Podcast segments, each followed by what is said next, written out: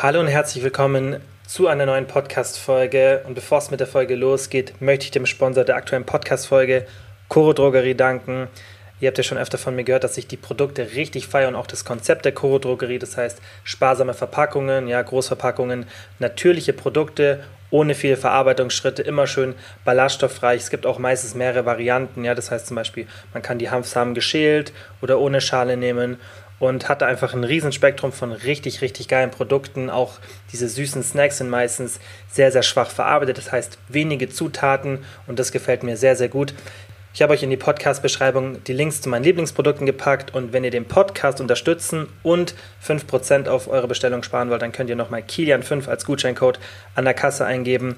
Also einfach auf den Link in der Podcast-Beschreibung oder auf www.chorodrogerie.de gehen und es einfach mal testen. Und jetzt geht's los mit dem Podcast. Kilians Brain Game Podcast. Ich habe mir heute wieder ein paar Fragen von euch rausgesucht. Es kommen auch wieder bald ein paar Folgen mit Gästen und ich werde auch bald mal wieder eine Folge machen, wo spezifisch nur um ein Thema geht. Aber bis dahin machen wir die QAs, die kommen super bei euch an. Und ich finde es cool, weil wir können einfach viele Themen behandeln. Ich habe mir wieder ein paar Fragen rausgesucht zum Thema Ernährung, Training, Diät. Und wenn euch eine Frage nicht interessiert, könnt ihr die jederzeit skippen. Einfach in die Beschreibung gehen, da ist immer ein Timestamp zu jeder Frage drin. Und dann könnt ihr euch auch nur die Fragen anhören, die euch interessieren. Ich würde sagen, wir fangen direkt mit Frage Nummer 1 von der Jana an. Und zwar, was hältst du von regelmäßigen Essroutinen? Ich halte tatsächlich relativ viel davon, ja, nicht nur ähm, fürs Hungermanagement, sondern auch fürs Essverhalten. Und was man gerade sieht, ist, dass Leute, die mit Binge-Eating Probleme haben, ja, das heißt mit solchen Essattacken, dass die wahnsinnig davon profitieren, wenn die Routine in ihr Essen reinbringen. Und was ja bei Binge-Eating oft ein Auslöser ist, sind Kompensationen von negativen Gefühlen, ja, und auch so eine fehlende Struktur, ja, kein, kein gutes Essverhalten, sodass auch der Hunger einfach sehr unregelmäßig kommt und man von dem Hunger auch oft so ein bisschen übermannt wird. Und damit es eben nicht passiert, machen regelmäßige Mahlzeiten sehr, sehr viel Sinn, weil man gar nicht erst in so eine Situation reinkommt, in der man nicht genug gesättigt ist. Und deswegen empfehle ich euch, wenn ihr Probleme habt mit Essattacken, ja, oder auch wirklich schon mit Binge-Eating, dass es auch Extreme ähm, annimmt, ja, dann würde ich euch empfehlen, macht auf jeden Fall euch eine Routine, ja, schaut, dass ihr wirklich ein ähm, Frühstück, Mittagessen und Abendessen habt. Normalerweise würde ich auch zum Beispiel das Mittagessen weglassen, aber beim Binge-Eating da macht schon Sinn, dass man ja den Hunger gar nicht so erst aufkommen lässt und dass man auch kleinere Zeitabstände hat, aber auch generell, wenn ihr keine Probleme mit Essattacken habt, sondern eher so ein bisschen mit Heißhunger vielleicht, was ja eigentlich normal ist, dann würde ich euch empfehlen, macht trotzdem eine Essroutine, schaut, dass ihr eine feste Mahlzeit morgens und zum Beispiel abends habt, so mache ich es und so empfehle ich es auch tendenziell. Ich bin nicht so ein Freund vom Mittagessen. Man kann aber auch sagen, okay, nur Mittagessen, nur Abendessen. Ja, Frühstück und Mittagessen finde ich immer ein bisschen schwieriger, wenn man kein Abendessen hat. Ähm, rein vom Mentalen her, weil man dann einfach oft noch ein bisschen mit Hunger ins Bett geht und das finde ich nicht so sinnvoll. Aber macht euch einfach eine feste Essroutine, schaut, dass ihr zu ähnlichen Zeiten eure Mahlzeiten konsumiert und das ist auch in Bezug auf Snacks. Das hatten wir, glaube ich, bei der letzten oder vorletzten Folge das Thema, wie man das ständige Snacken sein lassen kann und eine Lösung dafür wären eben feste Mahlzeiten und auch feste Snacks einzuplanen, was ja dann auch eine Mahlzeit ist, damit ihr einfach euren Hunger relativ gut und stabil kontrollieren könnt und gar nicht das Bedürfnis habt, ja, und dass es auch gar nicht so eine Option ist, ständig irgendwas zwischendurch zu essen. Natürlich, wenn ihr euer Gewicht gut halten könnt, dann spricht nichts gegen regelmäßige Snacks, die auch nicht so fest eingeplant sind. Wenn ihr aber Probleme habt und irgendwie nicht so beim Abnehmen zurechtkommt mit der Kalorienzufuhr, weil ihr ständig zwischendurch snackt, dann macht eine feste Einteilung der Snacks und das mache ich zum Beispiel auch im Coaching sehr, sehr oft bei Problemen mit diesem ständigen Snacken dass wir einfach sagen, okay, das ist der Frame und außerhalb des Frames ist es eigentlich sozusagen ein No-Go für dich selbst. Ja, natürlich ist es nicht schlimm, wenn es einmal passiert, aber du solltest dir selber so ein Frame setzen. So mache ich es zum Beispiel bei mir auch. Ich schaue einfach, dass von meinem Mindset her das eigentlich eine Ausnahme ist, wenn ich da mal zwischendurch was snacke. Wie gesagt, es ist nicht schlimm, aber ich stelle mir die Regel für mich so auf und umso mehr man sich daran gewöhnt, umso mehr Normalität wird es. Ja, genauso wie mit anderen Sachen, wenn man irgendwie ja, arbeitet und dann sich eine Regel setzt, okay, ich möchte nur zu der und zu der Zeit ans Handy gehen, dann hilft es ja auch, so den, den Handykonsum vielleicht während dem Arbeiten zu minimieren. Bei ganz vielen anderen Sachen auch, wenn man sich selber so ein Frame setzt und sich konstant daran hält, dann wird es auch eine Gewohnheit, eine Routine und dann funktioniert das sehr, sehr gut. Ich finde es auch sinnvoll für die Planung, ja, weil wenn ihr feste Mahlzeiten habt, dann ist die Nahrungsplanung ja auch leichter. Das heißt, ihr müsst nicht immer überlegen, ah, wie viel Kalorien esse ich jetzt da und wie mache ich das da, sondern wenn ihr zum Beispiel ein festes Frühstück habt oder was ich empfehle, so zwei bis drei Varianten immer, ja, die ihr dann ein bisschen durchwechseln könnt.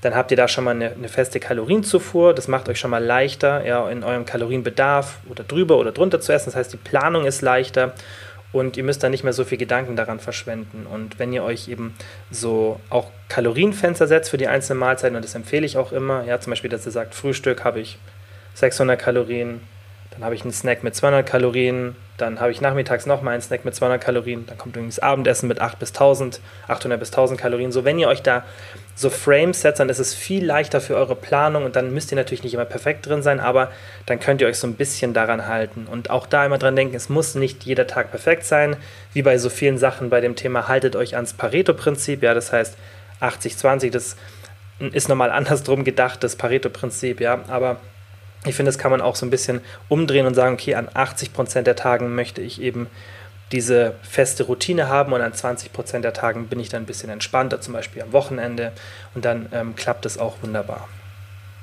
Die nächste Frage war, wie effektiv sind Kurse im Gym wirklich?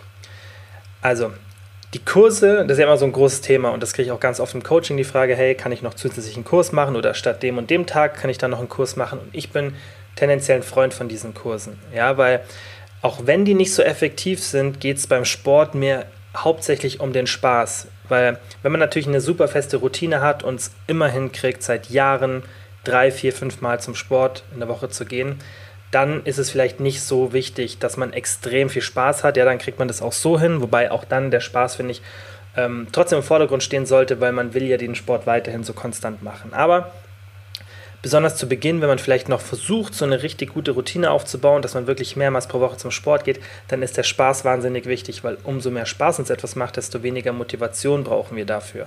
Und Motivation ist immer nur eine Zeit lang möglich. Ja? Das heißt, gerade für Sportler ist man nicht immer dauerhaft motiviert und es ist wichtig, dass wir eine hohe Beständigkeit erreichen und die erreichen wir, wenn wir Sport auch dann machen, wenn wir nicht so viel Lust drauf haben. Wenn man dann irgendwie einen schlechten Tag hat und irgendwie keine Lust zum Sport hat, aber sich dann denkt, boah, jetzt gehe ich auch zu dem Kurs, der mir voll Spaß macht, dann ist es eine ganz andere Situation, als wenn ich mir denke, boah, jetzt muss ich noch das Krafttraining machen, auf das ich eigentlich keine Lust heute habe und das ist immer so anstrengend und ja, irgendwie ist es auch manchmal ein bisschen eintönig. Dann geht man natürlich mit einer höheren Wahrscheinlichkeit zu dem Kurs, Kurs als in das Krafttraining. Da muss man halt immer schauen, dass man ähm, den Spaß im Fokus hat.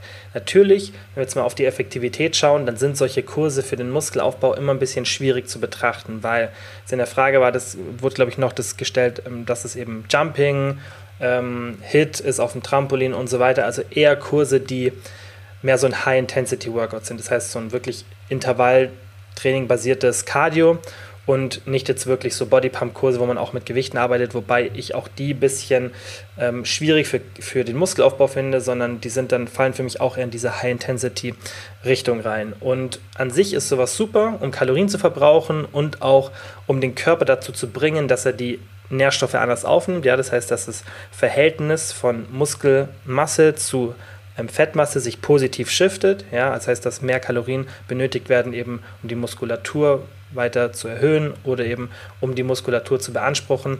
Das heißt, die Effekte von einem intensiven Training sind sehr, sehr positiv in Bezug auf die Körperzusammensetzung, das heißt Verhältnis von Muskelmasse zu Fett. Aber um wirklich dann langfristig Muskeln aufzubauen, da braucht ihr einen Overload. Das heißt, ihr müsst euch entweder im Trainingsvolumen oder in den Gewichten, also in der Intensität steigern. Und das ist halt super schwierig, da die Fortschritte zu tracken, weil ja jedes Mal ist das Workout anders. Das ist ein anderer Instructor oder man benutzt andere Intensitäten in dem Workout oder man macht es super unregelmäßig. Das heißt, sowas ist für mich nicht das gute Workout oder das perfekte Workout dafür, um auch die Leistung wirklich zu steigern. Natürlich gibt man sicherlich unterschiedlich Gas und kann dann vielleicht auch manchmal ein bisschen intensiver mittrainieren. So man bestimmt ja auch teilweise selber die Intensität, aber das ist natürlich sehr subjektiv. Das heißt, man kann nicht wirklich schön objektiv sehen, okay, das war meine Leistung, wie wenn ich jetzt alleine trainiere, mir die Gewichte aufschreibe und sehe, okay, steigere ich mich gerade von den Gewichten, ja, mache ich ab und zu ein paar Wiederholungen mehr. Oder wenn ich joggen gehe, ist meine Pace pro Minute besser. Das heißt, wenn man alleine ein Trainingsprogramm gestaltet, dann kann man sich natürlich da auf die Fortschritte kontrollieren. Es kann natürlich sein, dass es richtig, richtig gute Kurse gibt, wo man das macht. Ist aber, denke ich, eher ähm, die Seltenheit, aber diese typischen Gym-Kurse sind für mich einfach Kalorienburner-Workouts und das ist eine gute Sache, aber es ist halt, man muss unterscheiden, ja, bei der Effektivität, das war ja die Frage, in Bezug auf den Muskelaufbau. Und sowas, finde ich, kann man immer additiv zum Krafttraining machen. Und das machen wir auch ganz oft im Coaching so, dass ich sage, natürlich, lass ein Workout weg, mach das dann stattdessen, dann schauen wir natürlich, welches am meisten Sinn macht. Oder manchmal spielt es auch keine Rolle. Aber sieh das nicht als Ersatz für intensives Krafttraining. Das ist ganz, ganz wichtig, besonders, und das ist ja so das Hauptproblem, was oft entsteht, ist, dass gerade Frauen solche Workouts auf YouTube oder irgendwo anders sehen und dann denken, ah, okay, diese Influencerin hat diesen Körper mit den Workouts hinbekommen. Aber zwei Sachen. Entweder der, die Influencerin hat in der Regel ähm, eine super Genetik und kann durch diese Workouts so eine Form erreichen, ja, was selten ist, aber es kann passieren. Oder die Person hat den Körper anders erreicht und macht jetzt zusätzlich diese Workouts. Manchmal erklären die das auch, finde ich auch gut, dass sie das machen, aber manchmal wirkt es auch so, dass die eben den Körper durch ähm, das Training erreicht haben. Natürlich gibt es dann auch noch kosmetische Oper Operationen etc. Aber diese zwei Faktoren, Genetik und natürlich das, was die Person außerhalb dieser Workouts macht, müsst ihr immer beachten. Fakt ist einfach, dass mit solchen Calorie-Burning-Workouts kein extrem fitter Körper aufgebaut werden kann. Da ist einfach, also kommt natürlich immer darauf an, wie man das sieht, ist ja auch subjektiv, aber ähm, die Standards, die dann meistens, oder das, was die meisten Leute optisch widerspiegeln, die diese Workouts machen, ist nicht mit diesen Workouts zu erreichen. Das ist das Wichtigste. Und ob man jetzt sagt, dass die super fit sind oder nicht, das ist, wie gesagt, subjektiv, aber ähm, man kann, wie gesagt, mit solchen Workouts tendenziell solche Fortschritte nicht erreichen. Und das ist das Wichtigste, dass du das verstehst. Sieh das als Calorie Burning Workout, wenn du aber richtig Muskeln aufbauen möchtest und jetzt nicht so, dass du sagst, oh, ich fühle mich jetzt nicht mehr feminin, sondern wirklich einfach nur effektiv Muskeln aufbauen, sei es jetzt am Po oder irgendwo anders, dann brauchst du intensives Krafttraining. Und das ist dann natürlich nicht so, wie gesagt, dass du dann nicht mehr feminin wirkst, weil das ist fast tendenziell mit äh, Krafttraining so und so für die meisten genetisch nicht möglich. Aber du wirst nicht effektiv Muskelmasse aufbauen, die in dem Maße, wie sich die meisten wünschen, was ich halt aus Gesprächen weiß, ja, also was so ein bisschen das ist, was man sich davon erwartet, das ist nicht das, was das erfüllt, sondern das ist eher Calorie Burning, natürlich mit ein bisschen Muskelaufbau, aber nicht dementsprechend, was die meisten sich davon erwarten. Das ist eigentlich schwierig. Ist schwierig, das zu artikulieren, aber ich denke, ihr versteht, was ich meine. Und äh, dem, dementsprechend muss man einfach ein bisschen vorsichtig sein bei der Zielsetzung und sich dann auch dem Bewusstsein, dass diese Workouts halt da nicht so super effektiv sind. Dann hatten wir die nächste Frage von der Lisa und zwar, macht es Sinn, Proteine vom Vortag aufzuholen, wenn man zu wenig davon gegessen hat? Also, wenn dein Workout spät war, ja, das heißt in der letzten Tageshälfte oder eher am Abend, dann würde ich sagen, ja, es macht auf jeden Fall Sinn, weil du natürlich dann noch einfach ein bisschen länger einen erhöhten Proteinbedarf hast, besonders für diese Muskelgruppen und dann macht es auch von der Muskelproteinsynthese mehr Sinn. Wenn das jetzt aber nur ein bisschen weniger Protein war, dann würde ich mir nicht so viel Gedanken machen. Wenn es deutlich weniger war, dann kann man schon mit dem Gedanken spielen, mal ein bisschen mehr Protein, gerade in der ersten Tageshälfte des nächsten Tages zu konsumieren. Also es bringt dann auch nichts, wenn du am nächsten Tag das am Abend wieder konsumierst. Aber generell würde ich da immer so ein bisschen in einem zwei bis drei Tagesverlauf denken. Ja, wenn du zum Beispiel am Vortag eine sehr hohe Proteinzufuhr hattest und dann eben diesen einen Tag ein bisschen weniger Protein und am nächsten Tag wieder dann eine normale Proteinzufuhr, dann würde ich auch sagen, das passt so. Also da immer einfach ein bisschen an das, an das Große und Ganze denken, nicht nur auf einzelne Tage fokussieren, aber jetzt auch nicht an eine Woche denken. Ja, es bringt jetzt nichts, wenn du deinen Workout am Dienstag hattest und du dann irgendwie am Samstag merkst, okay, damit ich meine durchschnittliche Proteinzufuhr erreiche, sollte ich jetzt heute noch ein bisschen anziehen. Das ist dann nicht so sinnvoll, sondern wirklich eher so einen kürzeren Verlauf betrachten, wenn dir das extrem wichtig ist. Ansonsten wäre ich da einfach entspannt und ähm, würde da einfach auf meine Kalorienzufuhr achten. So mache ich es auch. Wenn ich mal einen Tag mit wenig Protein habe, dann ist es halt so, dann tue ich das am nächsten Tag nicht ausgleichen, weil das ist nur ein Tag. Und es kommt oft vor, dass wenn ich zum Beispiel weggehe am Wochenende, das wird jetzt sicherlich auch wieder dieses Wochenende der Fall sein, dann gibt es mal, dass ich irgendwie abends die Mahlzeit nicht mehr mit viel Protein hinbekomme und dann habe ich auch keinen Bock, irgendwie noch einen Shake zu trinken. Manchmal mache ich das, wenn ich nach Hause komme, manchmal mache ich es nicht. So, da gibt es viele Tage, wo ich vielleicht auf einem Gramm Protein bin, was für mich deutlich zu wenig ist, aber dann ist es halt so. Und das ähm, macht dann auch nichts, nichts Großes aus. Und da finde ich es wichtig, dass man da ein bisschen entspannter wird. Auf jeden Fall trotzdem immer interessant, wenn ihr solche Fragen stellt, weil man kann sich ja schon ein bisschen Gedanken machen, dann noch die paar Prozent rauszuholen, aber unbedingt notwendig ist es definitiv nicht. Dann die nächste Frage von der Melissa war, sollte ich nach einem Monat Pause wieder mit dem gleichen Gewicht oder weniger starten? Und ich erkläre euch jetzt mal, wie ich das mache. Und äh, bei mir funktioniert das sehr, sehr gut so. Das ist natürlich auch evidenzbasiert, aber ähm, es gibt mehrere Möglichkeiten, wie man da reinschaltet. Ich habe aber damit sehr, sehr gute Erfolge für mich selber und auch im Coaching, wenn wir eine Trainingspause hatten, erreicht. Also, Workout 1 und 2 sind bei mir immer 60 bis 70 Prozent. Das mache ich, wenn ich krank war. Das mache ich, wenn ich eine Trainingspause hatte, was eigentlich nie vorkommt, weil ich irgendwie in den letzten zwei, drei Jahren nicht wirklich länger als ein paar Tage im Urlaub war. Dementsprechend hatte ich eigentlich nie so eine Situation, wo ich wirklich länger pausieren muss. Ich kann mich nicht daran erinnern, außer natürlich ähm, jetzt nach diesen längeren Lockdowns. Da war das natürlich eine andere Situation. Da habe ich das dann ganz anders angegangen, weil dann war die Pause viel, viel länger als ein Monat. Ja, dann würde ich mich auch langsamer reinsteigern. Ja, das heißt, wenn die Pause wirklich lange ist, dann ist es eine andere Situation. Und da einfach mal nachschauen. Ich habe, glaube ich, zu der Zeit sogar eine Podcast-Folge aufgenommen, wie ich da vorgehen würde. Jetzt sprechen wir wirklich von so einem ja, so ein Zeitraum, irgendwas zwei bis sechs Wochen, ja, wenn man sich darin befindet, dann würde ich es machen oder sogar eine Woche, dass ihr erstes Workout 60 bis 70 Prozent Intensität, ja, das heißt ähnliches Trainingsvolumen. Ab und zu mache ich dann auch mal hier und da einen Satz weniger, ja, so ein bisschen nach Gefühle. Ich schaue mal, okay, wie fühle ich mich heute? Ja, aber das erste Training ist ja oft schon, gerade wenn man krank war, nicht so optimal von der Power. Dann schaue ich einfach, okay, wie fühle ich mich? Mache irgendwo so 60 bis 70 Prozent. Manchmal, wie gesagt, einen Satz weniger, aber sonst schaue ich schon, dass ich alle Übungen mache. Dann kann es aber auch sein, dass ich bei den Isolationsübungen schon ein bisschen höher gehe von der Intensität. Ja, das heißt, wenn ich zum Beispiel einen Bizeps Curl mache, dann kann ich da schon mal Richtung 80 Prozent wieder gehen. Aber wirklich bei den großen, schweren Übungen, da wo mehrere Muskelgruppen involviert sind auch, und auch mehrere Gelenke, da gehe ich eher so 60, 70 Prozent rein. Dann Workout 2 und 3, äh, 3 und 4. Ähm, das heißt, die zweiten Workouts der Woche, weil bei mir sind es halt vier Workouts, aber das könnte auch das letzte Workout in der Woche sein und wieder das erste der zweiten Woche. Das ist dann bei mir 80 bis 90 Prozent, also Workout 3 und 4, 80 bis 90 Prozent, da ein bisschen hochgehen, aber noch nicht Richtung 100. Ja, aber da auch schon versuchen, wirklich alle Sätze, alle Wiederholungen zu machen, nur die Intensität runterzuschrauben. Und dann ab dem vierten Workout, was dann meistens die zweite Woche ist, da gehe ich dann wieder zum ersten Mal, wenn ich es fühle, die 100% Intensität. Es kann natürlich auch mal sein, dass ich das vierte Workout nochmal auf 90%, 95% mache, aber in der Regel, wenn ich merke, okay, ich bin wieder ready, die Kraft ist wieder da, ich muss mich natürlich dann für diese 100% extrem pushen, weil oft ist die Work Capacity noch nicht wieder da, aber man kann sich oft dahin pushen und dann ist das nächste, übernächste Workout auch meistens das, was wieder auf 100% Intensität ohne extreme Anstrengung funktioniert. So sollte es ja eigentlich laufen. Ja, und dann ab Woche 3 seid ihr meistens auf 100% Intensität, 100% Volumen und dann seid ihr good to go. Ja, das heißt einfach ein bisschen rantasten, langsam die Intensität steigern, ja, das heißt zwei Workouts, bisschen wirklich ganz entspannt, die nächsten zwei schon relativ nah wieder an das normale rangehen und dann seid ihr eigentlich wieder good to go. Das heißt, eigentlich braucht man so ein bis zwei Wochen, bis man wieder drin ist nach so einem zwei bis sechs Wochen ähm, pausieren. Dann die nächste Frage von der Janine war, wie gehe ich mit PSM-bedingten Heißhunger und geringerer Trainingsmotivation um? Also ich denke, die meisten wissen, was die PSM ist, eben die Woche vor der Periode.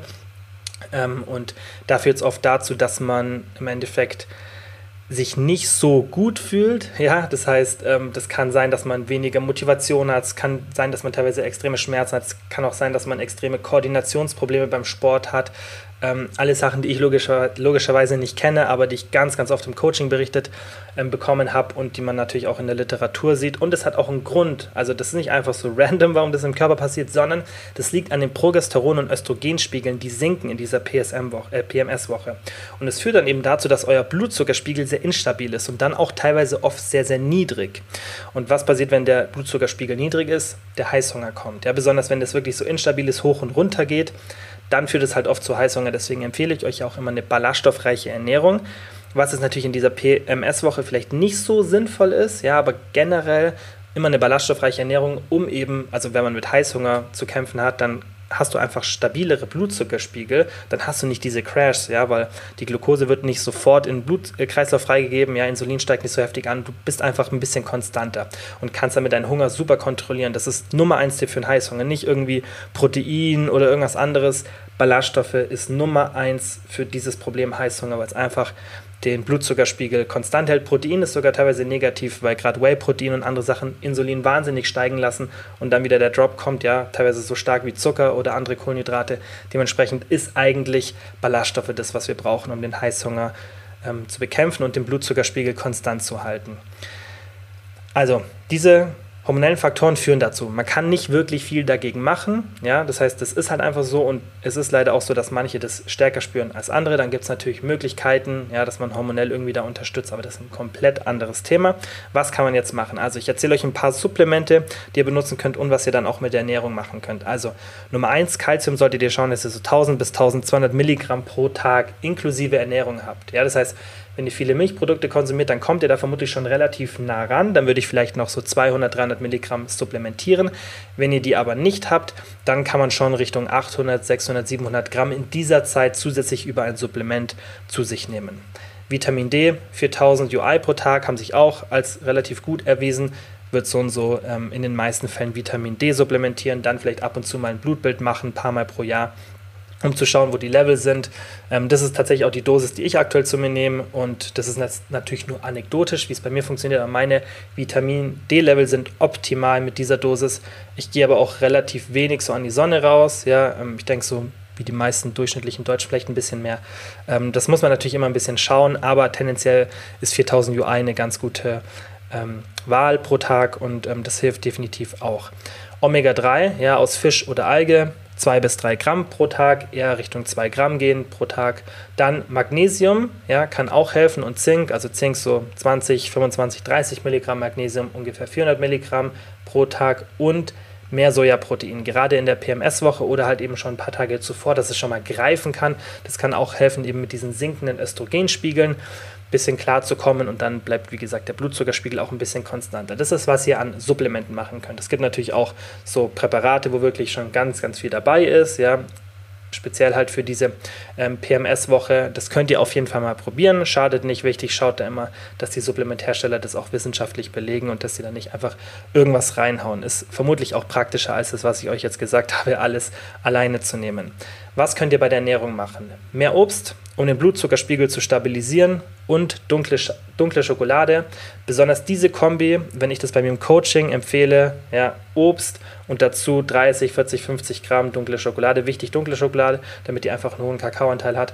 Ähm, wenn ihr das kombiniert, das funktioniert oft sehr, sehr gut. Ja, um mit diesen, auch mit gerade mit dem Heißhunger, ähm, da ein bisschen den in den Griff zu bekommen. Mit den anderen Sachen, ja, wie Schmerzen und so weiter, eher weniger, aber um den gerade diesen Heißhunger und auch diese fehlende Motivation in den Griff zu bekommen, hilft es oft sehr, sehr gut. Ja, besonders in Bezug auf den Hunger, Obst und dunkle Schokolade ähm, sehr, sehr sinnvoll. Was ihr nach, natürlich noch zusätzlich probieren könnt, ist, dass ihr das Verhältnis von Salz und Kalium ein bisschen verändert. Das heißt, ein bisschen weniger Salz, mehr Kalium, das heißt mehr Gemüse, mehr Obst. Einfach mal googeln, ja, kaliumhaltiges Obst, kaliumhaltiges Gemüse, damit ihr eben mit diesen Wassereinlagen, die dann auch oft in dieser PMS-Woche zustande kommen, damit ihr die ein bisschen äh, besser im Griff habt. Ja, probiert es einfach mal aus ist ein sehr, sehr komplexes Thema, müsste man vermutlich mal eine eigene Folge machen. Ähm, ich will ja auch mehr zu diesem Thema Hormone, Zyklus und so weiter machen, weil es super spannend ist. Man kann super viel positiv manipulieren. Wenn man da auch ein bisschen ähm, die Background-Infos hat, dann kann man das eigentlich relativ positiv beeinflussen. Ja, und dann gibt es natürlich noch Situationen mit Pille und ähm, Hormonspirale und, und, und. Das heißt, man muss jede Situation alleine betrachten und ähm, kann dann definitiv die Ernährung, Training und so weiter ein bisschen optimieren. Ähm, ist relativ komplex, ja, aber ist ein sicher ein spannendes Thema, das ich in meinem Podcast aufgreifen werde. Dann die nächste Frage war, was hältst du von den ganzen High-Protein-Sachen, wie zum Beispiel High-Protein-Joghurt? Ich habe mir erst letztens ähm, im Fernsehen bzw. auf YouTube ähm, es war entweder vom ZDF oder AD, irgendwas öffentlich-rechtliches, die machen da immer so, das habt ihr vielleicht schon mal gesehen. Die testen immer solche Produkte, schauen die sich an und ähm, schaffen es oft nicht wirklich, das objektiv zu beurteilen. Ja? Und auch die, ähm, die Stellungnahme dann dazu oder, oder die Conclusion, die die dann haben, ist, finde ich, auch oft sehr eintönig, sodass man eigentlich weiß, okay, die haben sich davor schon, also das war eigentlich schon davor der ihre Meinung und das, was die dann recherchiert haben, hat im Endeffekt die Meinung nicht verändert. Das fand ich schade bei der Reportage oder diesem kurzen Beitrag, besser gesagt, den ich gesehen habe. Ähm, da wurden dann schlechte Vergleiche gezogen. Man hat irgendwie Magerquark verglichen ähm, mit so einem bisschen cremigeren ähm, Proteinquark und ich würde mir auch keinen Proteinquark kaufen. Aber man kann nicht sagen, dass dieser Magerquark das gleiche ist wie der Proteinquark, weil das Problem war dann, die haben gezeigt, okay, der Proteinquark ist viel, viel teurer als der Magerquark, aber im Endeffekt haben ja beide gleich viel Protein und auf dem Proteinquark wird dann gelabelt, ja, viel Protein. Und das war auch ein Kritik ähm, dieser kurzen Reportage, dass viele Produkte mit High Protein gelabelt werden, zum Beispiel irgendwelche ja, veganen Ersatzprodukte aus Linsen ja, oder anderen Hülsenfrüchten, die eh schon High Protein sind, die werden dann als High Protein gelabelt. Ich verstehe das Argument ein bisschen, aber es ist ja nicht falsch, es ist ja trotzdem High Protein. Und ich finde natürlich kann es so die Verbraucher ein bisschen verunsichern, aber wenn man jetzt als Verbraucher sich nicht so gut auskennt und ein Produkt einen hohen Proteingehalt hat, dann ist es ja was Positives, wenn ich das direkt sehe, während ich durch den Supermarkt laufe. Dann sollte man vielleicht einfach die anderen Produkte, wenn zum Beispiel Linsen in der Konserve irgendwo stehen, sollte man da halt auch High-Protein draufknallen. Das verbietet ja niemand dem Hersteller. Und ähm, ich denke nicht, dass es verboten ist. Wenn das der eine darf, darf sicherlich der andere auch bei dem Produkt. Da kenne ich mich jetzt beim Lebensmittelgesetz nicht so gut aus, aber ich glaube, das wäre theoretisch möglich. Und deswegen verstehe ich den Kritikpunkt nicht, weil Klar, man kann sagen, es ist ein bisschen den Verbraucher in die Irre führen, weil Linsen sind immer High Protein und ähm, ja, die Linsen sind jetzt nicht irgendwie besonders proteinhaltig, sondern das sind normale Linsen, die immer proteinhaltig sind, aber das Argument finde ich sehr, sehr schwach. Und auch, wie gesagt, der Vergleich von einem Magerquark zu einem Proteinquark, wenn der Proteinquark deutlich teurer ist, als der Magerquark, aber, das hat dann auch der Hersteller erklärt, die mischen dann in Joghurt rein und benutzen auch ähm, höher proteinhaltige Inhaltsstoffe. Ja, das heißt, die arbeiten dann, hatten, haben, glaube ich, auch mit Whey-Protein ähm, oder Konzentrat gearbeitet, das weiß ich nicht mehr, egal. Ähm, faktisch war dieser oder ist dieser Proteinquark einfach deutlich cremiger als der Magerquark und ich denke, ihr kennt viele Hersteller, zum Beispiel der Exquisa Magerquark, der ist ja auch viel cremiger als so diese typischen ähm, Supermarkt-Brands, die wirklich dann günstig sind. Der schmeckt halt viel besser, aber kostet zwei, zwei oder dreifache. Ähm, aber es ist ein besseres Produkt im Endeffekt. Ja? Und ähm, dann ist es vielleicht auch in Ordnung, wenn man dafür mehr Geld verlangt. Ob dann diese zwei- oder dreifache Preissteigerung gerechtfertigt ist, das ist natürlich eine andere Frage. Das entscheidet der Verbraucher. Aber ich finde, das sind, diese Produkte sind selten Täuschungen.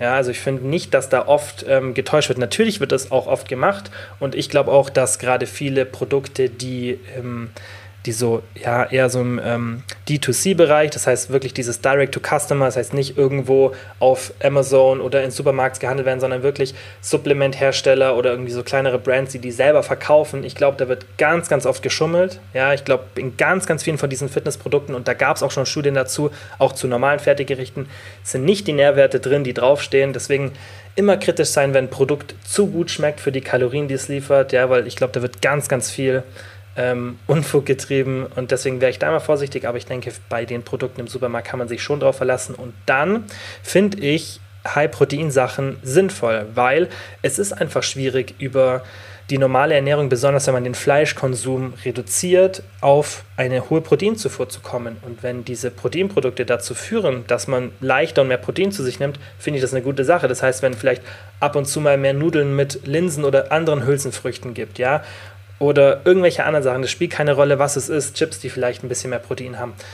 Ich finde das an sich die Idee gut. Ja, man muss natürlich als Verbraucher dann immer entscheiden, wie viel bin ich bereit mehr zu zahlen. Aber tendenziell finde ich den Trend gut, weil viele Leute davon profitieren und im Endeffekt der Markt reguliert sich selber. Wenn die Leute diese Produkte wollen, dann finde ich, sollte man die nicht so kritisieren. Was ich aber nicht gut finde, ist, dass das dann in ein Extrem geht und viele nur noch diese Proteinprodukte konsumieren. Ja? Das heißt, dass die Angst vor normalen Chips haben oder auch ja, Angst vor, keine Ahnung, einem fettigeren Quark. Das heißt, einfach ein ungesundes Essverhalten entwickeln und dann alles nur noch Protein, Protein, Protein ist. Ja? Und es macht Sinn, die Proteinzufuhr zu erhöhen, ja, besonders in manchen Szenarien, aber eine extrem hohe Proteinzufuhr, ja, die Richtung 3 Gramm geht, da sehe ich wenig Sinn dahinter. Das heißt, für die meisten ist schon zweieinhalb Gramm zu viel. Ja, das heißt, man sollte eher so in der Range 1,6 bis 2,2 bis 2,3 Gramm sein, selbst in der Diät. Und da so extrem hoch zu gehen, Klar, wenn man wahnsinnige Probleme mit der Sättigung hat, dann kann das schon helfen, aber dann ist es oft eher ein Essverhaltensproblem und dann sollte man eher mal andere Sachen aufräumen, die wir oft besprechen: Ballaststoffzufuhr, Gemüse, Obst, Einstellungen zum Essen, Mahlzeitenfrequenz und und und, vielleicht zu viel Aktivität, ja, die ein bisschen runterschrauben. Das heißt, man kann erstmal ganz viel optimieren, bevor man immer die Protein-Bazooka ähm, ähm, sozusagen zückt und dann einfach auf 3, 4 Gramm Protein geht, weil das finde ich ist nicht wirklich was, was ich mit Lebensqualität verbinde. Also wenn ich nur noch High Protein esse, ähm, finde ich das nicht so gut und das kann natürlich auch dazu führen, dass dann ein bisschen andere Nährstoffe auf der Strecke bleiben und dass man sehr, sehr eintönig ist und das ist dann natürlich auch nicht gesund. Also das ist so ein bisschen mein, mein Kritik an diesen Produkten. dass es halt gefährlich ist, wenn man wirklich alles nur noch Protein, Protein, Protein ähm, macht. Man sollte diese Produkte benutzen, wenn man Probleme hat, auf eine hohe Proteinzufuhr zu kommen. Da finde ich die super praktisch, sehr, sehr sinnvoll und ich benutze die selber relativ regelmäßig, aber eben nur bis ich an meiner Proteinzufuhr angelangt bin, die auch schon relativ hoch ist und ich brauche nicht viele von diesen Produkten jeden Tag. Ja? Und meine ist sehr, sehr hoch, weil ich halt sehr, sehr fortgeschritten bin, schon sehr, sehr lange trainiere und ähm, ich dann eben einen sehr, sehr hohen Proteinbedarf habe, damit ich überhaupt noch mal ein bisschen Gains mache, beziehungsweise keine mehr verliere, ähm, wenn ich auch mal ein bisschen Fett verliere. Aber für die meisten Menschen ähm, da braucht man nicht gar nicht so viel Protein und dann sind diese Proteinprodukte einfach nur zusätzlich zur Ernährung ganz praktisch, aber sollten nicht den Hauptteil der Ernährung ausmachen. Dann von der Clara die nächste Frage. Ich versaue mein Wochendefizit jede Woche durch Familie, Alkohol und so weiter. Was kann ich dagegen machen?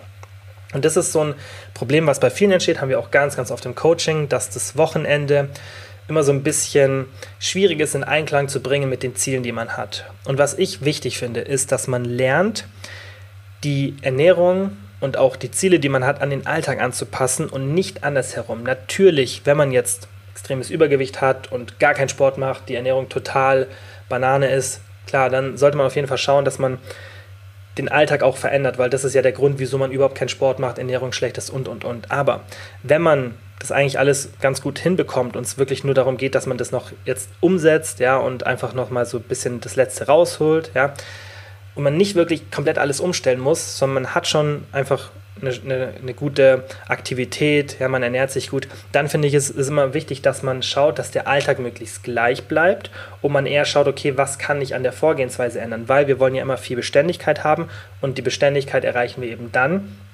wenn wir unseren Alltag nicht verändern. Weil wenn ihr euren Alltag verändert, dann habt ihr irgendwann da keine Lust mehr drauf. Dann braucht ihr immer ganz, ganz viel Motivation. Und ihr müsst ja schauen, gerade wenn man eine Diät macht, dass eure Motivation bleibt. Ja, beziehungsweise nicht mal die Motivation muss bleiben, sondern eure Beständigkeit muss bleiben. Und die Beständigkeit bleibt dann, wenn ihr euren Alltag nicht verändert, weil dann braucht ihr ganz wenig Motivation, um dieses Defizit aufrechtzuerhalten. Und das ist auch das, was wir im Coaching machen. Wir arbeiten da halt ganz effizient. Ja, also ich bin nicht so und sage so, ab sofort x tausend Schritte, das und das und das, sondern ich schaue mal, wie ist die Situation und dann on the go schauen wir immer, okay, was können wir ändern?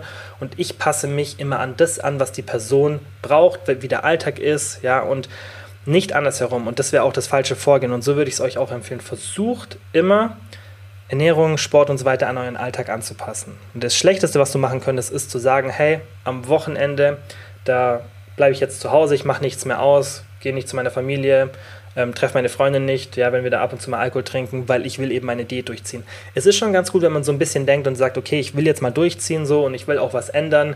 Und natürlich, wenn man irgendwie einen Freundeskreis hat, ähm, der gar nicht drauf achtet, dann ist es sicherlich auch manchmal ein bisschen schwieriger. Ja, und dann muss man vielleicht auch ab und zu mal da Abstriche machen, aber im Großen und Ganzen bin ich kein Freund davon, das soziale Umfeld einzuschränken, besonders ähm, wenn man eine Diät machen möchte. Ja, also wie gesagt, wenn das ein gesundheitliches Problem ist und so, dann kann man schon den Alltag ein bisschen umkrempeln, aber ansonsten bin ich kein Freund davon, weil das nicht ähm, notwendig ist und ähm, auch nicht gut für ganz, ganz viele andere Faktoren im Leben. Und was ich dir empfehlen würde, ist, wenn du ein Problem damit hast, das am Wochenende einzuhalten, dann geh doch am Wochenende gezielt auf Erhaltung. Ja, versuch am Wochenende kein Defizit zu erreichen. Und das ist nicht schlimm. Dann hast du halt fünf Tage, das heißt Montag bis Freitag oder vielleicht sogar Montag bis Donnerstag nur, hast du dein Defizit. Da kannst du vielleicht dann sogar nochmal 100, 200 Kalorien pro Tag mehr ins Defizit gehen. Ja?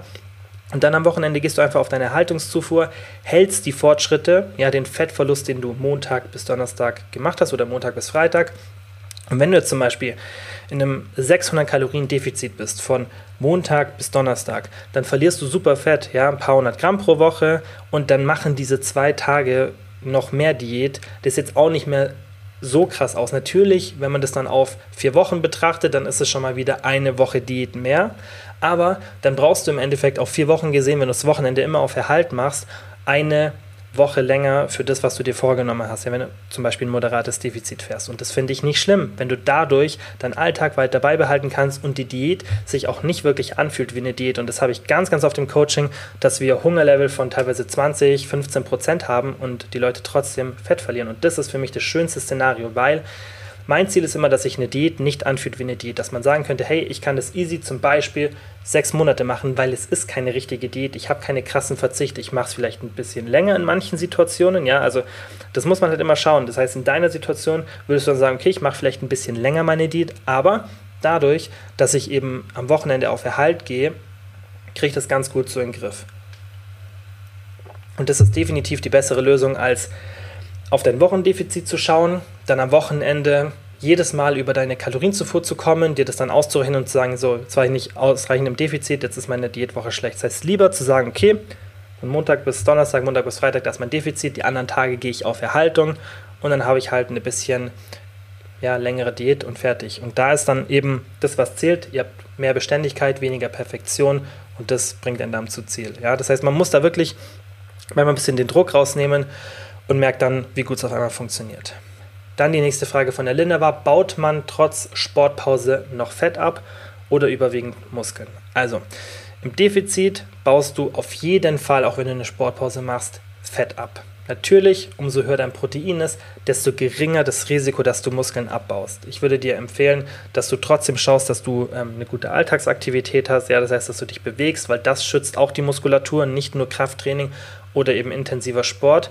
Und was ich dir empfehlen würde, ist, dass du überlegst, okay, muss ich jetzt gerade Gewicht verlieren oder nicht? Weil wenn es eine kürzere Sportpause ist, von vielleicht zwei bis drei Wochen, dann kannst du dir überlegen, mal auf Erhalt zu gehen, ja, oder das Defizit ein bisschen zu verkleinern, ja, um dann eben wirklich den Muskelabbau zu minimieren. Wenn es jetzt aber auch zwei, drei Wochen sind und du sagst, nur ich will das durchziehen, dann mach das, zieh dein Defizit durch, geh schön hoch mit dem Protein und dann schau vielleicht, dass du, wenn du wieder das Training anfängst, dass du dann eine Woche auf Erhalt gehst, Protein schön hoch, intensiv trainieren und dann kannst du auch schneller wieder diese abgebaute Muskelmasse aufbauen. Das kann man eben dann so relativ geschickt gestalten. Das würde ich dir auch empfehlen.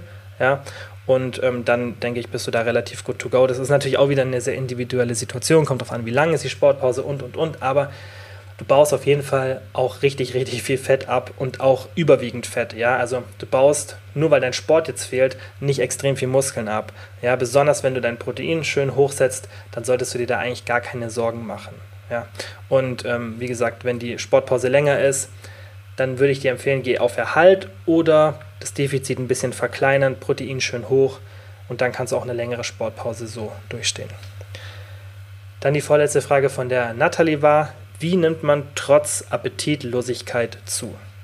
Das Problem haben ähm, ja gar nicht so wenige, aber es ist trotzdem so ein bisschen die Minderheit der Personen, auch wenn man immer mehr das Gefühl hat, das ist so ein gängiges Thema, aber es ist tatsächlich so, dass rein genetisch bedingt und von unserem Umfeld, Settling Point und so weiter, es eher leicht ist zuzunehmen. Aber manche Leute tun sich schwer und das ist auch ganz normal und da gibt es Lösungen dafür. Was ich dir empfehlen würde, flüssige Kalorien. Ja, das heißt, wenn du wirklich du, wenn du keine mentale Blockade hast, ja, das ist nämlich ein ganz anderes Thema. Wenn du eine mentale Blockade hast, mehr zu essen und dich nicht traust, dann ist es ein ganz anderes Thema. Aber wenn wir jetzt davon sprechen, dass du sagst, hey, ich will auch mehr essen, ich habe auch kein Problem damit zuzunehmen, ja, aber ich habe irgendwie einfach nicht so Hunger, ich kriege das nicht runter, dann flüssige Kalorien, das heißt, ein Eistee kaufen, ja, natürlich musst du damit rechnen, dass dann dein Zuckerkonsum etc. hochgeht. Aber das ist halt so, das wird so und so, wenn du ähm, versuchst, in Überschuss zu kommen. Und besonders, wenn du sagst, ich schaffe es einfach nicht zuzunehmen, dann ist es auch erstmal gar nicht so schlecht. Ja, schau einfach, dass du vielleicht trotzdem eine gute Ballaststoffzufuhr hast, dass du viel Sport machst. Ja, und dann sind die Auswirkungen von hohem Zuckerkonsum auch nicht negativ, wie oft behauptet wird.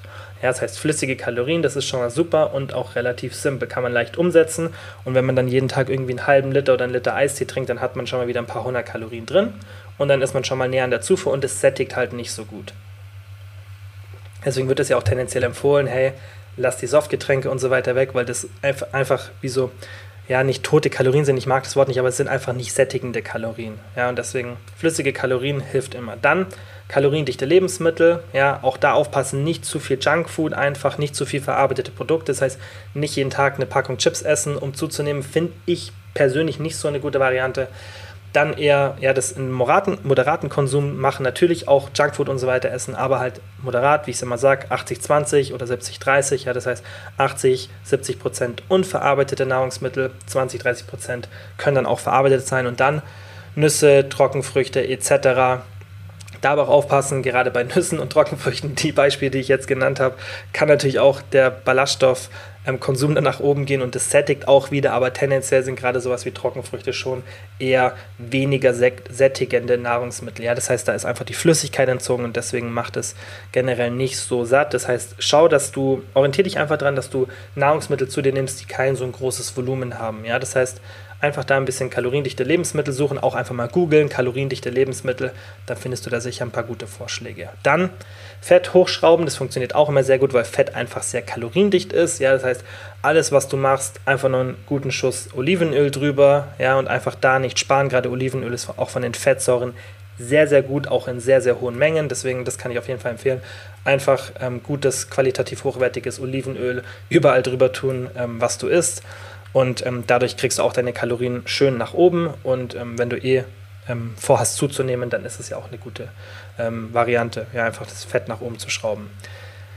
Dann die letzte Frage von der Sandra, und das interessiert sicherlich viele, und zwar ist beim Po-Training die Muscle-Mind-Connection oder das Gewicht wichtiger? Also die Muscle-Mind-Connection ist auf jeden Fall wichtig, gibt es auch Studien dazu, aber ähm, viel wichtiger ist meiner Meinung nach die Anatomie. Das heißt, du musst erstmal gar nicht so dran denken, okay, wie kann ich jetzt bei dieser Übung die Muscle-Mind-Connection besser antriggern? Ja, wie spüre ich den Muskel besser? Natürlich auf die Technik achten und so weiter, aber schau erstmal, ob die Übung anatomisch für dich funktioniert. Ja, aber wenn du zum Beispiel Kniebeugen machst und du hast relativ lange Beine und einen kurzen Oberkörper, dann kann es sein, dass du immer Probleme haben wirst, ähm, wirklich schöne Kniebeugen zu machen, die du dann auch im Po spürst. Ja? Das heißt, dass du eine gute Tiefe erreichst und dass einfach die Übung sich gut anfühlt und du auch eine gute Muscle-Mind-Connection bei der Übung hinbekommst. Da würde ich dann zum Beispiel sagen, eher sowas wie rumänisches Kreuzheben oder irgendwelche anderen Übungen machen, die auch den Po beanspruchen. Aber erstmal schau mal auf die Anatomie. Fühlt, sie, fühlt sich die Übung gut an oder ist es einfach eine Übung, wo du sagst, boah, die mag ich einfach gar nicht, egal was ich mache, die ist komplex, aber irgendwie kriege ich das trotzdem nicht hin, egal was ich verändere. Ja, das heißt, immer ein bisschen auf die Anatomie schauen und dann erstmal ein bisschen Übungen durchwechseln, wo du tendenziell die Übung schon besser spürst, weil es gibt wenig Fälle, wo jemand eine Übung gar nicht spürt und dann durch die richtigen Tipps die auf einmal mega krass spürt. Natürlich, wenn man die Technik verbessert, dann kann es sein, dass man die irgendwie nicht so gut da spürt und dann spürt man sie deutlich besser. Aber dieses Extrem, dass man sagt, boah, davor habe ich es null gespürt und jetzt auf einmal ist es so ein richtiger Booty-Killer für mich, das wird, denke ich, selten passieren, weil eben, dass du dem ersten Moment schon gar nicht richtig spürst an der Muskelgruppe ist, weil wahrscheinlich deine Anatomie für diese Übung nicht wirklich gemacht ist. Und deswegen erstmal so ein bisschen die Übungen ähm, vielleicht austauschen, schauen, ob es da bessere gibt und dann natürlich, klar, darauf konzentrieren, ähm, dass du den Muskel auch wirklich bewegst. Aber ich bin nicht so ein großer Freund von dieser Muscle-Mind-Connection, weil wenn deine Technik richtig ist, dann musst du dich gar nicht wirklich auf die Muscle-Mind-Connection konzentrieren, dann hast du keine andere Wahl, aus dem Muskel zu arbeiten. Natürlich gibt es so ganz leichte Abfälschungen, bei denen man manchmal gar nicht das Gefühl hat, ja, dass der Muskel anders benutzt wird. Ja, zum Beispiel, wenn man Bizeps Curl macht, dann kann das von außen so aussehen oder auch wenn man selber macht, boah, die Technik ist eigentlich gerade richtig gut, aber man hat so, ein, so eine ganz leichte Mikrokorrektur in der Schulter, wo man dann wirklich Arbeit aus dem Bizeps rausnimmt oder man schwingt leicht und es fällt einem nicht auf, aber dann ist das für mich auch keine korrekte Technik. Das heißt, macht schon Sinn, neben der Technik immer sich darauf zu konzentrieren, okay, bewege ich gerade den Muskel, be benutze ich den, weil das führt dann auch oft automatisch dazu, dass die Technik besser wird. Ja? Das heißt, wenn ich mich zum Beispiel beim Bizeps mehr auf den Bizeps konzentriere, dann werde ich die Schulter offensichtlich ein bisschen weniger benutzen, weil ich ja merke, okay, wo fühlt sich gerade gut an und dann die Position halte und den Arm entsprechend bewege. Das heißt, die Technik sollte im Vordergrund sein und dann hast du automatisch, aber das ergibt sich ja beides so, ja, wie ich gerade erklärt habe. Wenn du dich mehr auf die Muscle-Mind-Connection konzentrierst, dann wirst du tendenziell auch eine bisschen bessere Technik bekommen. Und andersherum, wenn du eine bessere Technik hast, wirst du eine bessere Muscle-Mind-Connection haben. Ist natürlich wichtig, dass du den Muskel, den du trainieren wirst, auch trainierst. Ja, aber ich mag diese Beispiele nicht, auch zum Beispiel beim Rückentraining, wenn man dann sagt, ja, konzentriere dich aus dem Rücken zu ziehen und nicht so aus den Armen. Ja, kann man schon als Argument nehmen, aber dann ist eher deine Ellenbogenposition falsch, ja, oder wie du die Schultern bewegst dann ist es nicht, weil du aus den, aus den Armen ziehst, sondern weil deine Technik generell falsch ist. Ja? Und natürlich kann es dann helfen, wenn man sich darauf konzentriert, aus dem Rücken zu ziehen, dass man eben weniger die Arme benutzt, aber das ist gerade das, was ich beschrieben habe. Dann machst du durch die Masse-Mind-Connection deine Technik besser und auf jeden Fall ist es dann ein Werkzeug, um den Muskel besser zu treffen, aber man müsste das dann eben so erklären, dass nicht das dran denken an den Muskel, das ist halt, glaube ich, mein Hauptproblem. Man behauptet immer, das dran denken an den Muskel verbessert diese Muscle-Mind-Connection, aber dadurch, dass du an den Muskel mehr denkst, ja, achtest du einfach mehr darauf, den in der Technik richtig zu benutzen, aber du steuerst den jetzt nicht irgendwie magisch an und das ist, denke ich, oft das, was dann eben passiert. Und um jetzt nochmal zur Frage zurückzukommen, was ist wichtiger, Muscle-Mind-Connection oder Gewicht? Ja, und da ist das Gewicht tendenziell für mich wichtiger, ja, weil die Steigerungen im Endeffekt darüber entscheiden, ob wir Muskeln aufbauen oder nicht. Das Gewicht, das Absolute ist mir relativ egal erstmal, sondern mir geht es um die Steigerungen, weil das Gewicht, was du aktuell bewegst, ist dein Status quo, das bestimmt auch deine aktuelle Muskelmasse und alles an Steigerungen bringt dir mehr Muskelmasse. Ja, das absolute Gewicht ist mir relativ egal. Ja, also das ist nicht so wichtig, sondern was wichtig ist, ist, wie du dich steigern kannst und natürlich vorausgesetzt, dass dein aktuelles Gewicht, das du benutzt, auch mit einer ordentlichen Intensität zustande kommt. Das heißt, dass du nicht mit einfach ja, mit ganz, ganz leichtem Gewicht trainierst und dich dann steigerst. Natürlich, klar, also vorausgesetzt, du hast eine super Intensität und du hast ein bestimmtes Gewicht, dann ist es mir relativ egal, wo das ist, sondern mir ist wichtig, dass du mit einer hohen Intensität Steigerungen erreichst. Das ist eigentlich relativ kurz zusammengefasst. Und dann ist mir das Gewicht wichtiger als die Masse-Mind-Connection, weil wenn du eine richtige Technik hast und vielleicht manchmal den Muskel trotzdem nicht so richtig spürst, wenn du dich aber steigerst, dann hat der Muskel keine Wahl, außer zu wachsen. Und natürlich kann es dann sein, dass du den Muskel nicht spürst, weil du eine bestimmte Übung machst und der andere Muskel so viel stärker ist. Ja, zum Beispiel bei einer Kniebeuge, wenn du den Po nicht spürst, kann es sein, dass deine Quads so viel stärker sind oder du nicht tief genug gehst. Aber wir gehen jetzt mal davon aus, du gehst tief genug, dass deine Quads, äh, Quads, deine Quads so viel stärker sind als dein Po, dass die ermüden, bevor der Po ermüdet. Und dann musst du halt eine andere Übung wählen. Dann musst du irgendwie ein bisschen isolieren, ja, sodass der Po von der Kraft irgendwann mitkommt. Ich habe es gerade komplett falsch rum gesagt, genau. Wenn der Quad-Muskel, also der vordere Oberschenkelmuskel, schwächer ist als der Po-Muskel, dann kann es sein, dass der bei der Kniebeuge zuvor ermüdet und der Po-Muskel eigentlich noch gar nicht so wirklich an sein Leistungsmaximum rangekommen ist, weil die Kniebeuge beendet ist, sobald eben du keine Kraft mehr hast, weil der Quadrizeps, also der vordere Oberschenkelmuskel, nicht mehr mitmacht. Und dann müsstest du schauen, dass der Quadrizeps einfach stärker wird, ja, damit du bei der Kniebeuge den Po mehr spürst. Oder du musst den Po halt isoliert trainieren, weil er einfach viel, viel stärker ist. Aber meistens ist es eine Kombination aus beiden, die man dann machen sollte. Und auch wenn dein Po-Muskel nicht so schnell ermüdet wie der Quadrizeps, was bei einer Kniebeuge relativ normal ist, und du dich steigerst, dann ist es trotzdem mehr Workload für den Po, trotzdem mehr Intensität und dann wirst du trotzdem Muskeln aufbauen. Deswegen Gewicht wichtiger als Masse-Mind-Connection. Also, das waren alle Fragen für heute. Ich hoffe, es hat euch gefallen. Ich hoffe, die letzte Frage, obwohl ich mich komplett vertan habe, war nicht zu verwirrend. Also eher auf den letzten Teil konzentrieren. Da habe ich gerade die Muskelgruppen komplett vertauscht und dann ja, wie gesagt, hoffe ich, es hat euch gefallen. Ich hoffe, ähm, ihr konntet ein bisschen was mitnehmen. Und dann würde ich sagen, wir sehen uns nächste Woche wieder. Vielen, vielen Dank wie immer fürs Zuhören und bis zum nächsten Mal. Ciao.